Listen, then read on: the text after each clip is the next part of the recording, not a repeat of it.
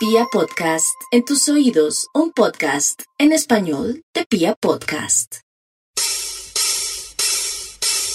¿Qué es el amor? ¿Por qué amas? Amor real. ¿Amor real? ¿Cuál es el amor ideal? ¿Cuál es el amor ideal? En Amores Reales e Ideales, un podcast que habla de amor. ¿Por qué amas? Todas tus dudas son resueltas por Jimena Carvajal en Amores Reales e Ideales, un podcast que habla de amor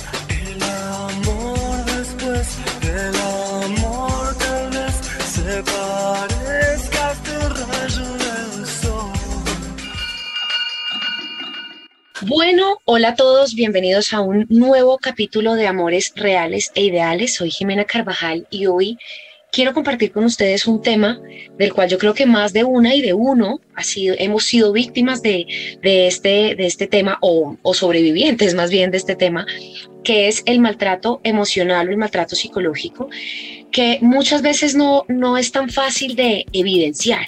Y para eso tengo a un invitado maravilloso, él es Sergio Barón, psicólogo clínico. Sergio, bienvenidísimo y gracias por este espacio.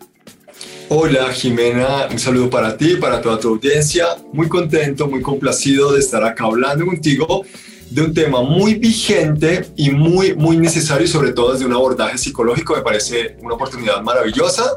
Así que muchas gracias a ti. Bueno, y, hab- y hablando de vigencia, yo pienso que es un tema que siempre nos ha acompañado, o sea, ha existido hace mucho tiempo, pero ahora también justamente con este tema de pandemia, de estar más tiempo en la casa, de toda esta, esta presión, creo que ha aumentado un poco más en, en, las familias, en las casas y en las relaciones de pareja en general. Así es, yo siento que se ha visibilizado más, eh, tanto por, por las interacciones obligadas, como tú lo mencionas desde pandemia, pero también siento yo que por el desarrollo de los derechos de, individuales de cada persona que dicen ahora, mis derechos son importantes, no solo los tuyos, hombre, no solo los tuyos, eh, jefe de hogar, sino los de todos, porque todos estamos por igual y esto ha hecho que se visibilicen maltratos sistemáticos que antes se habían normalizado desafortunadamente, pero que hoy son realidades explícitas y, y vigentes para tocar. Sergio, y ahora que, que, hablas del tema de la normalización, siento que la violencia en general ha estado muy normalizada culturalmente hablando, eh, pero ¿por qué crees que se da esta, esta normalización, por ejemplo, de este, de este tipo de, de, de maltrato o de violencia de algún forma?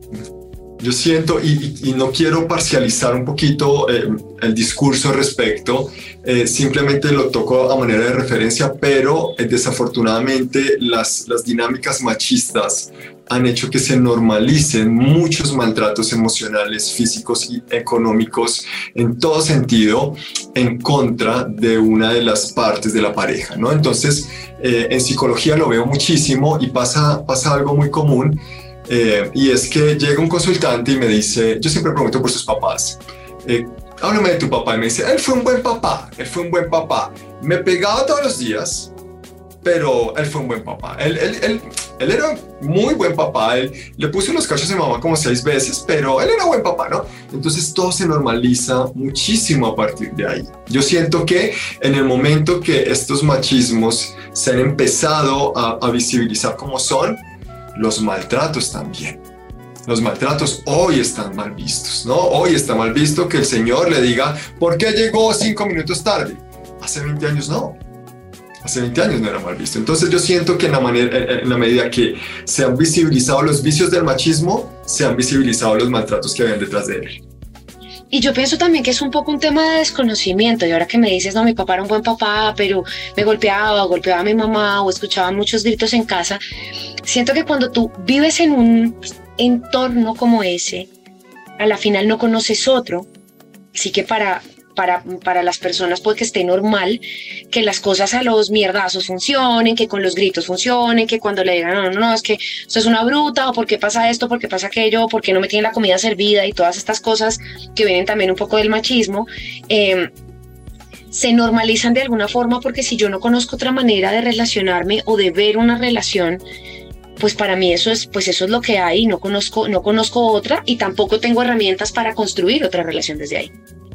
Me parece que eso que mencionas es muy importante y en psicología eh, me gusta como hacer una diferenciación y es un, niño tiene margen de error, un adulto a día de hoy puede ilustrarse y saber exactamente cómo funcionan las cosas. Yo nací en los 80s y en los 80s había un periódico en mi ciudad de Ibagué y habían dos canales de televisión y no más era toda la ilustración que teníamos.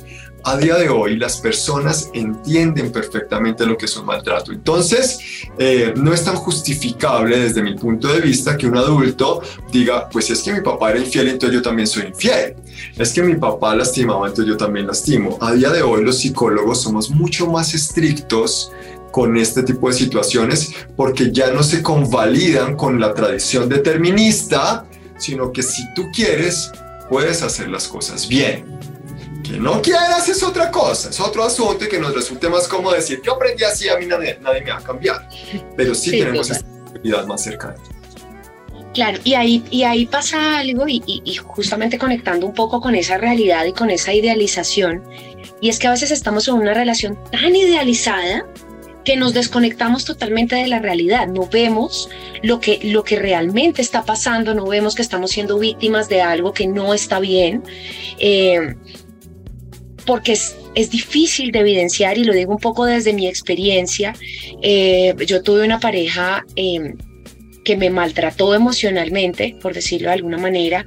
Entonces, él, él, él me trabajaba mucho la cabeza que yo no era nadie sin él, a que él era como el, el, el, el más de todos los máses y yo y yo no, eh, me trabajaba un poco en, usted no se está viendo que es una canzona, o que es una celosa, o que es una, leru- una loruda, o que está loca por todos sus dramas y sus shows, entonces, ¿quién más se la va a aguantar si no voy a ser yo?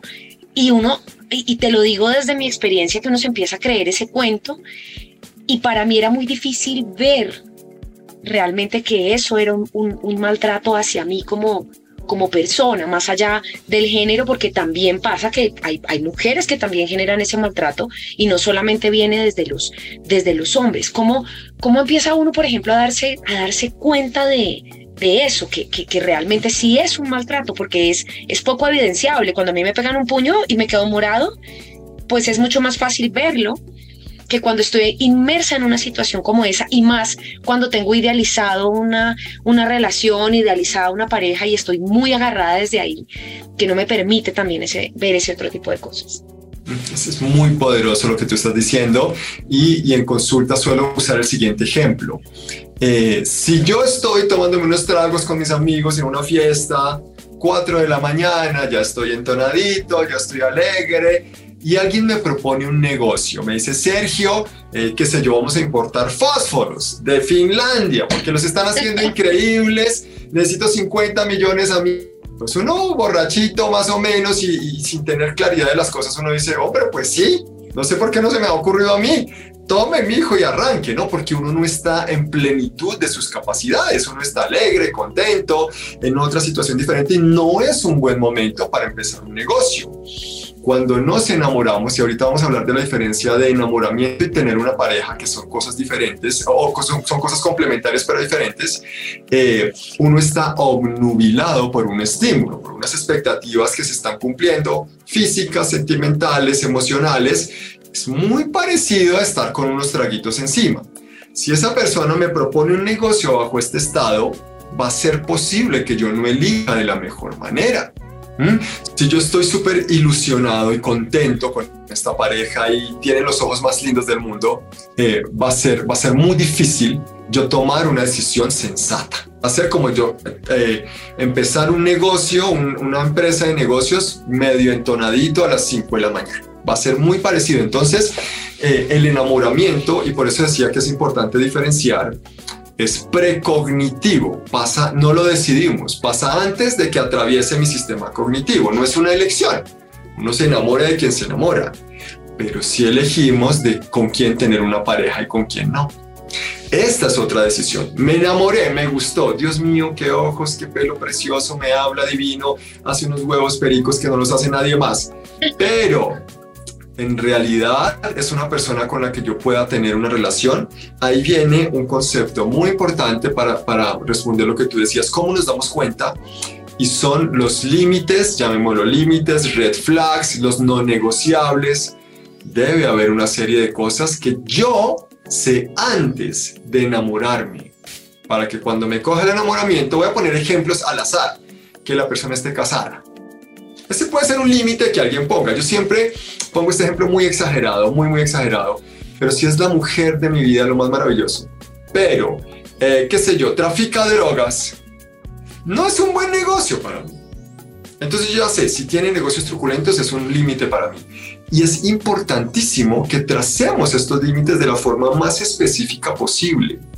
Que sepamos que así en realidad me fascine si esa persona, voy a ser mucho más sutil, fuma, no se puede porque yo tengo, sufro los pulmones, pues no es una buena opción y no alimento la posibilidad y la expectativa de tener una relación con esta persona.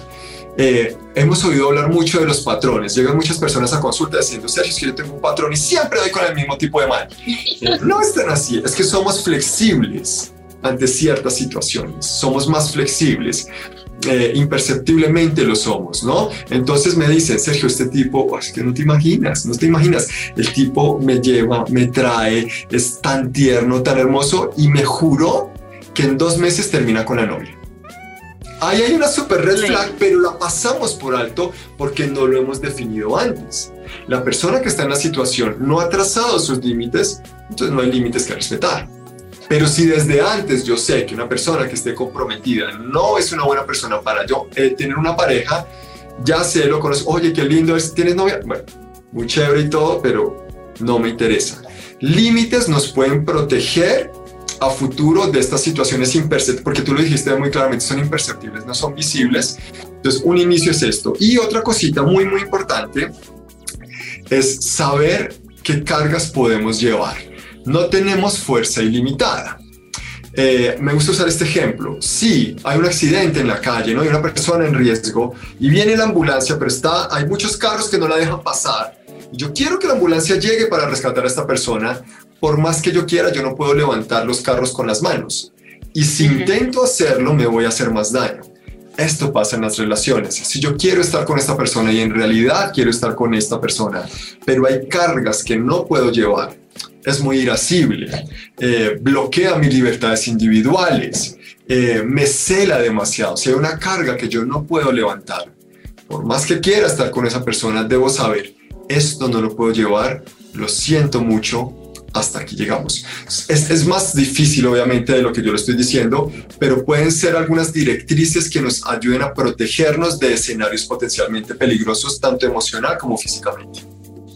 Yo pienso ahí, Sergio, y, me pasa algo escuchándote, y es que muchas veces o digamos a mí con esta pareja que te digo que era, era mucho más chiquita o era, era joven, digamos, era difícil para mí ver esos límites, porque además para mí era súper importante tener pareja, no importa quién, no importa cómo, no importa dónde.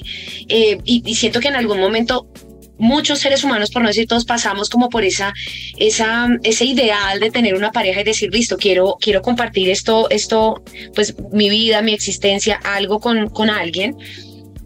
Y eso también hace que no vea mis límites porque además, o además que no los conozca porque yo en realidad no sabía hasta dónde ponía, podía tener un límite porque nunca había pasado por una situación así y ni, ni por la mente me pasó. Entonces, ya mucho después de cuando yo termino mis relaciones que digo, pucha, estaban pasando por encima de mí, no me había dado cuenta. ¿Cómo, cómo puedo hacer para evidenciar o cuáles podrían ser esas, esas banderitas rojas que me den ese alerta y, y, yo pueda decir, oiga, esto, esto sí está siendo un maltrato emocional o esto sí está siendo un maltrato psicológico.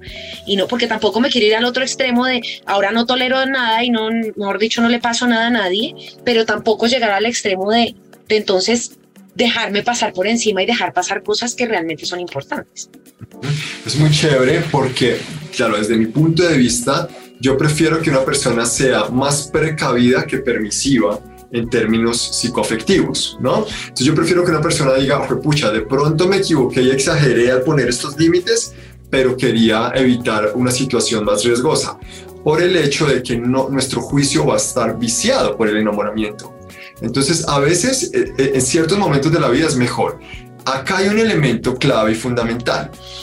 Eh, las personas que crecimos dos, tres generaciones antes, uno iba al psicólogo, pero o sea, cuando estaba rematado, o sea, uno en realidad no, no era una posibilidad.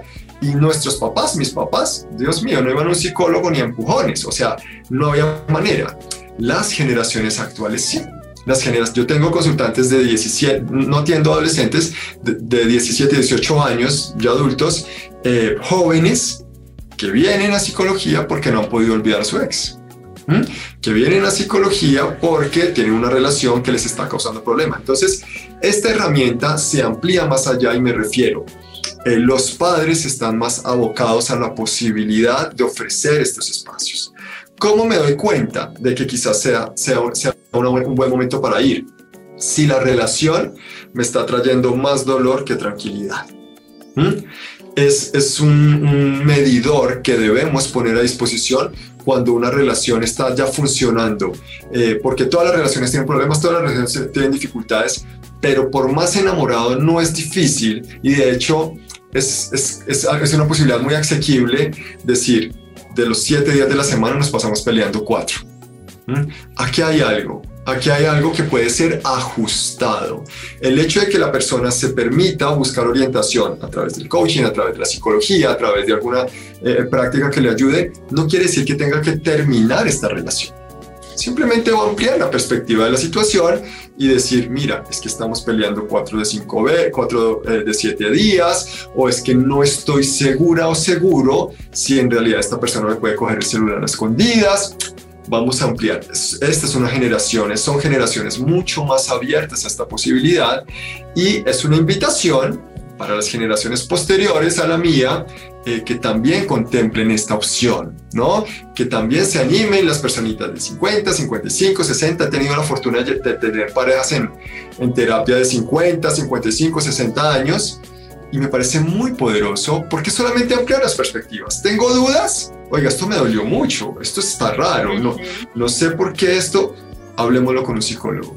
¿Mm? Hay muchas posibilidades, yo lo digo mucho en Instagram, hay psicólogos de todos los gustos, más holísticos, más eh, pragmáticos, eh, mujeres, hombres, adultos, hay muchas posibilidades, entonces, si siento que mi relación está trayendo más intranquilidad que paz, descártalo, tranqui, háblalo con un profesional, anímate a revisarlo, capaz que te estás exagerando, capaz que no, pero, pero a partir de esa conclusión podemos buscar alternativas que abran la- las perspectivas. Buenísimo. Sí, y fíjate que yo recuerdo, y, y vuelvo a mi, a mi experiencia, yo recuerdo que hablaba con mis amigas, hablaba hasta con un psicólogo también, y era como, mira, pero mira esto, pero, pero era además una, como una lucha entre defenderlo y entre defender mi ideal y pararme en esa realidad y decir, pucha, no quiero más esto. Fue una guerra que para mí fue muy difícil y para mí fue muy difícil aceptar también que fui tan pelotuda de, de dejarme pasar muchas veces por encima eh, y eso no fue solamente un, un- un proceso en el momento de un darme cuenta o no, sino también ese después de, ok, ¿cómo me voy a gestionar yo y cómo vuelvo a gestionar esa autoestima y cómo vuelvo a gestionar todo, toda esta relación conmigo eh, para protegerme un poco y que no me, y que no me vuelva a pasar eso? Mira que tú dices algo muy chévere y, y es, yo, yo le digo a mis consultantes, la única forma de no sufrir por amor es no enamorándose. Es muy posible, muy posible que estando en una situación sentimental haya momentos muy difíciles, ¿no? Y, sé que algunos de mis colegas idealizan y dicen, eh, si duele no es amor y tal, tal. Yo no lo veo tan así, yo no lo veo tan así. Y la, la posibilidad de vincularse eh, sentimentalmente con alguien es algo que va a traer desajustes en un momento u otro y que va a doler. Entonces, lo primero es, si yo estoy dispuesto o dispuesta a enamorarme, yo sé que en algún momento esto, esto me puede causar daño en un sentido u otro. No va a ser algo que encaje perfectamente porque no existe tal cosa. Eh, lo otro es que todos los seres humanos que se han dado la oportunidad de enamorarse, algún día pueden decir, yo por qué fui tan pelotudo tan pelotuda de haber permitido esto. Ninguno tiene el nivel de, yo, a mí me pasa como cada 20 días, ¿no? Por si acaso, ¿no? Y soy psicólogo y ya soy un señor grande. Entonces nos pasa mucho, pero lo que sí podemos hacer a través de los límites que mencionábamos al principio es minimizar los daños. Entonces, voy a poner ejemplos muy, muy al azar. Si esta persona me empuja, ¿no? Me, me invade físicamente y me empuja. No me pegó, no me golpeó, pero yo sí digo, ok, esto no está bien. Eh, mis límites dicen, si hay agresión física, hay algo grave. y- e impiden que yo pueda eh, enfrentar dificultades peores, ¿no? Me va a doler, me va a lastimar que la persona que amo me haya empujado, me haya tratado de agredir físicamente. Quizás si tengo que tomar la decisión de terminar esta relación, el no va a ser bravísimo, o sea, el dolor va a existir, pero puedo minimizar los daños e impedir que esto llegue más allá. Y esto aplica para todo, ¿no? Se está hablando todos los días con la exnovia y se fueron de paseo a Cartagena. Eh, yo siento que debo tomar decisiones porque parece que acá hay algo, ¿no? El límite impide que los daños sean peores, pero impedir que me cause daño una relación sentimental en un momento u otro eh, en es simplemente innecesario. No funciona así porque la vida en sí misma es inestable y fluctuante y siempre va a traer, pero el límite impide que los daños sean aún mayores. Sergio, si pudiésemos poner en una frase qué es el maltrato emocional o el maltrato psicológico, que igual vienen siendo también un poco distintos, pero van hacia la misma línea, ¿qué, qué es? Esa es una pregunta muy, muy poderosa y, y tratemos de abordarla desde dos perspectivas. La perspectiva más gen porque claro, a día de hoy hay todo tipo de vínculos, entonces hay relaciones abiertas, hay poliamor, eh, hay algo que no hemos tocado específicamente, pero son las intimidades de cada pareja, entonces hay parejas que les gusta tener sexo de una manera muy, muy intensa y todo, hay parejas que no, bueno, hay muchísimas variedades que hacen que esta primera respuesta sea hay maltrato cuando sucede algo en mi contra que yo no quería que pasara. ¿Listo? Entonces, sí, voy a poner ejemplos que se me van ocurriendo, pero tengo una pareja en Medellín que son deportistas los dos, nada, ¿no? Entonces ellos son muy físicos. Es natural que el uno a veces empuje al otro y el otro caiga a la piscina y no sé qué. Son muy físicos. Entonces, no puedo decir si hay un, un contacto físico, hay violencia. No. Ahí no, no aplican. Pero eh, si, si sucede algo que, con lo que yo no estoy de acuerdo que debía pasar, levanto la banderita y reviso, ¿no? Esta persona me echó la madre. Estamos hablando, discutiendo y me echó un madrazo. Se sintió feo. Pasó algo que yo no quería que pase. No hemos llegado a ese nivel para que nos hablemos a los madrazos.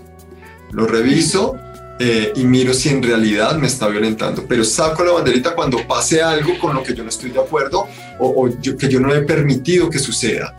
Y esto es tan amplio como queramos. Es tan amplio como queramos. Hay personas que si los dejan tres minutos en visto en WhatsApp se sienten agredidos. Si para ti eso es una agresión, analízalo y si quieres terminar con tu novio está bien, ¿no? Cada persona tiene derecho, pero cuando ocurre algo así, alzo la banderita y hablo con mi pareja. Oye, discúlpame, siento que fue un poco incómodo que me levantaras la voz de esa forma. Oye, discúlpame, eh, yo sé que pues nosotros nos hablamos a veces con groserías, pero me sentí muy mal cuando me echaste el madrazo. Oye, discúlpame, es que por alguna razón me sentí abandonada cuando me dejaste en visto tres minutos. Y la otra persona va a hablar, mira, relájate, yo hablo así con todo el mundo, si no te gusta bien o si sí también, o vamos a negociarlo. Pero lo primero es ahí. ¿m? Y lo segundo, digamos que esto puede ser como las primeras red flags que, que surgen. Pero lo segundo, cuando ya se han normalizado dinámicas, que es lo que tú decías al principio, es muy difícil de, de medirlo, eh, es cuando yo estoy esperando por mucho tiempo que algo cambie y no ha cambiado. Ojo con esto. Eh, si mi pareja, hay, hay cosas muy sutiles, entonces voy a poner un ejemplo tonto, siempre llega tarde. Nos pone, esto no es violencia, esto no es nada, pero siempre me deja esperando media hora, siempre me deja esperando media hora. Yo llevo tres años esperando que este ser humano me cumpla una cita y yo sé que nunca la va a cumplir. ¿Mm? Pero sigo esperando y me frustro otra vez, por Dios, pero ¿qué pasa? ¿Por qué me dejas esperando? Cuando hay unas expectativas que yo me estoy autoengañando y nunca van a cambiar, aquí hay maltratos y violencias mucho más sutiles y lo podemos llevar a territorios más amplios, ¿no? Tenemos relaciones, pero no me siento reconocida, no siento reconocida mi masculinidad, no siento reconocida mi feminidad por esta persona. Sucede y siempre quedo aburrida, ¿no? Y quiero que pase lindo. Llevo tres años, seis meses, tres semanas esperando que pase y no va a suceder. Ahí puedo revisar y estudiar si hay posibles escenarios de maltrato. Es mucho más complejo de lo que le estamos diciendo, pero son cositas que nos pueden ayudar a ampliar un poquito la perspectiva del asunto. Buenísimo.